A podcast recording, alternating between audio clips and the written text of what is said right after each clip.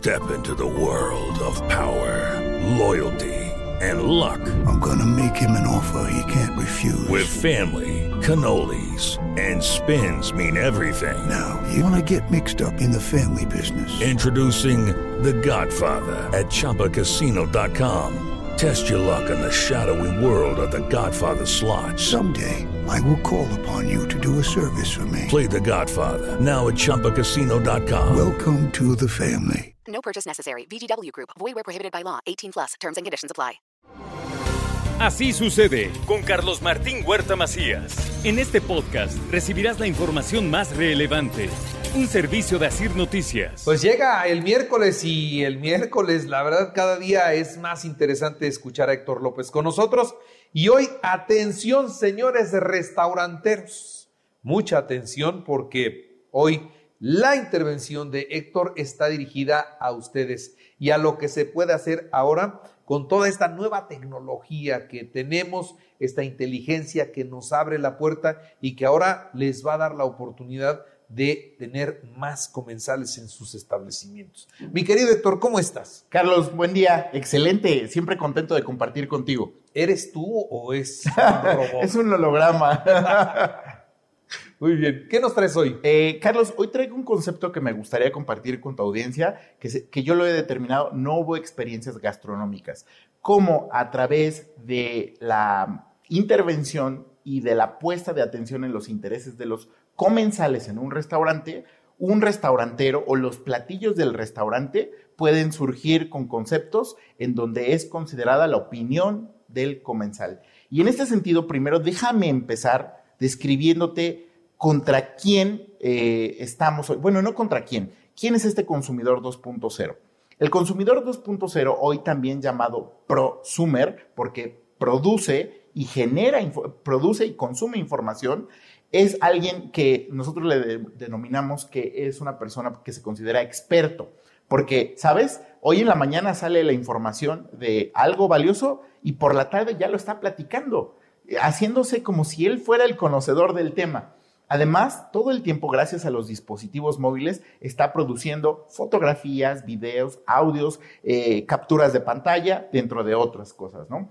Está casi siempre conectado. En México, ya hoy más del 45-50% de la población no se desconecta del Internet, por lo tanto, vive conectado por sus dispositivos móviles, por sus dispositivos inteligentes en casa y demás. Busca siempre la verdad.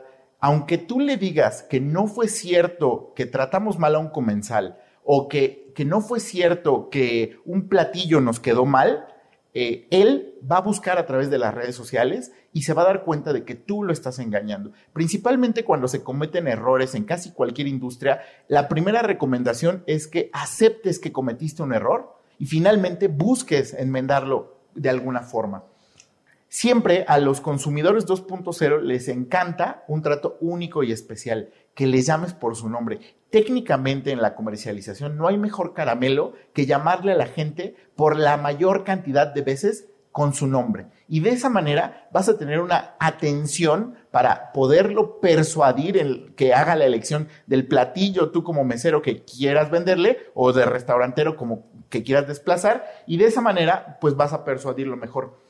Y, Le y gusta. lo haces, lo haces sentir muy bien cuando le hablas por su nombre y lo haces sentir mejor cuando le sugieres los platos. Eh, le traigo la cerveza de siempre, le traigo el vino de siempre y lo haces quedar bien con las personas que asistió a comer con ese detalle que tuvo el mesero y que te hizo sentir de maravilla, ¿no? Fíjate que hoy a eso se le llama un, un tema de CRM, es la administración de las relaciones con los consumidores o con los clientes. Si tú te acuerdas, eh, bueno, imposible, es imposible humanamente acordarte de todo lo que ha pedido en las últimas 10 veces que vino el comensal, pero si tú lo vas anotando en tu CRM, en este software que te permite administrar las veces que ha venido el comensal a tu restaurante, la próxima vez tú imprimes como lo último que consumió, consumió y el mesero va a llegar y entonces va a hacer justo la técnica de, oiga, ¿quiere su cerveza de la última vez? Oiga, ¿le gustaría el vino eh, Merlot que escogió la última vez? Y de esa manera entonces va- vas a construir una relación más poderosa.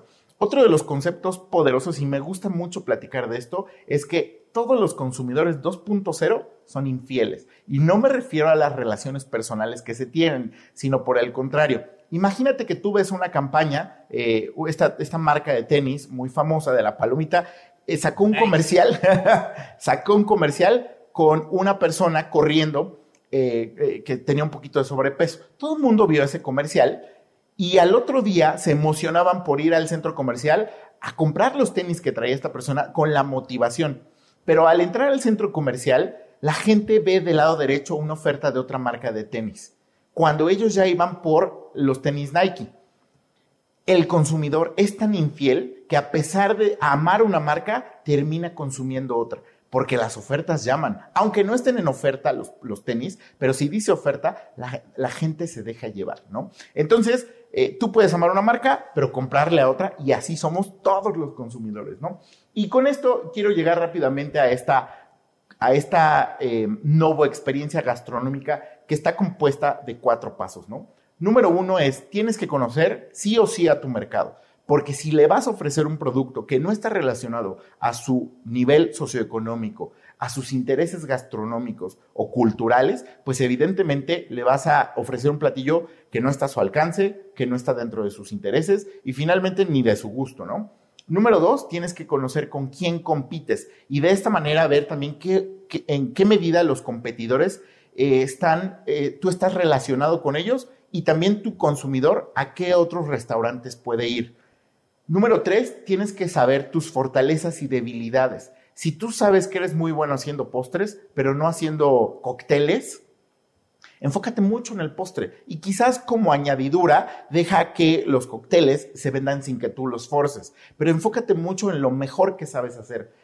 Número, número cuatro tiene que ver con la innovación, esta forma en la que tú presentas un platillo. El otro día me encontraba en un restaurante y pedí un martini con em, este algodón de, un, algodón de estos de azúcar, algodón de azúcar. Yo pensé que el martini traía unas gotas de algodón diluido, de, algodón, de dulce de algodón diluido, pero en realidad me trajeron el martini a la mesa. Encima había un tendedero con un algodón que estaba a punto de ser flameado. Al martini le prendieron fuego y el algodón se fue deshaciendo, diluyéndose en el martini. ¡Wow! Esa experiencia fue increíble. Es lo mismo pero más bonito, ¿no? Y finalmente, esto, a esto se le llama la nueva experiencia gastronómica. ¿Cómo tú construyes una relación entre las necesidades y gustos, preferencias e intereses de tu consumidor frente a los platillos o menús que puedes ofrecerles, ¿no? Entonces, no es inventar el hilo negro, es simplemente meterle esteroides a esta creatividad culinaria. Esteroides a esta actividad culinaria, está padre, ¿eh? Sí, sí, sí, sí, está padre. Está padre. y, lo tenemos al alcance de, todo, Carlos. Instagram es una fuente de inspiración, Pinterest es otra fuente de inspiración. Simplemente buscarle. Muy bien, saberla buscar. Saberle buscar, exacto. Muy bien, mi querido Héctor, siempre me quedo con la boca abierta, Carlos. Encantado, Carlos. Y ahora no solo con la boca abierta, ahora hasta con hambre me quedé. con ganas del martini. Ey, sí, sí, sí, ese martini y esa experiencia que hace la diferencia, ¿no? Así es. Muy bien. Muchas gracias. Gracias, Carlos. Así sucede con Carlos Martín Huerta Macías. La información más relevante, ahora en podcast. Sigue disfrutando de iHeartRadio.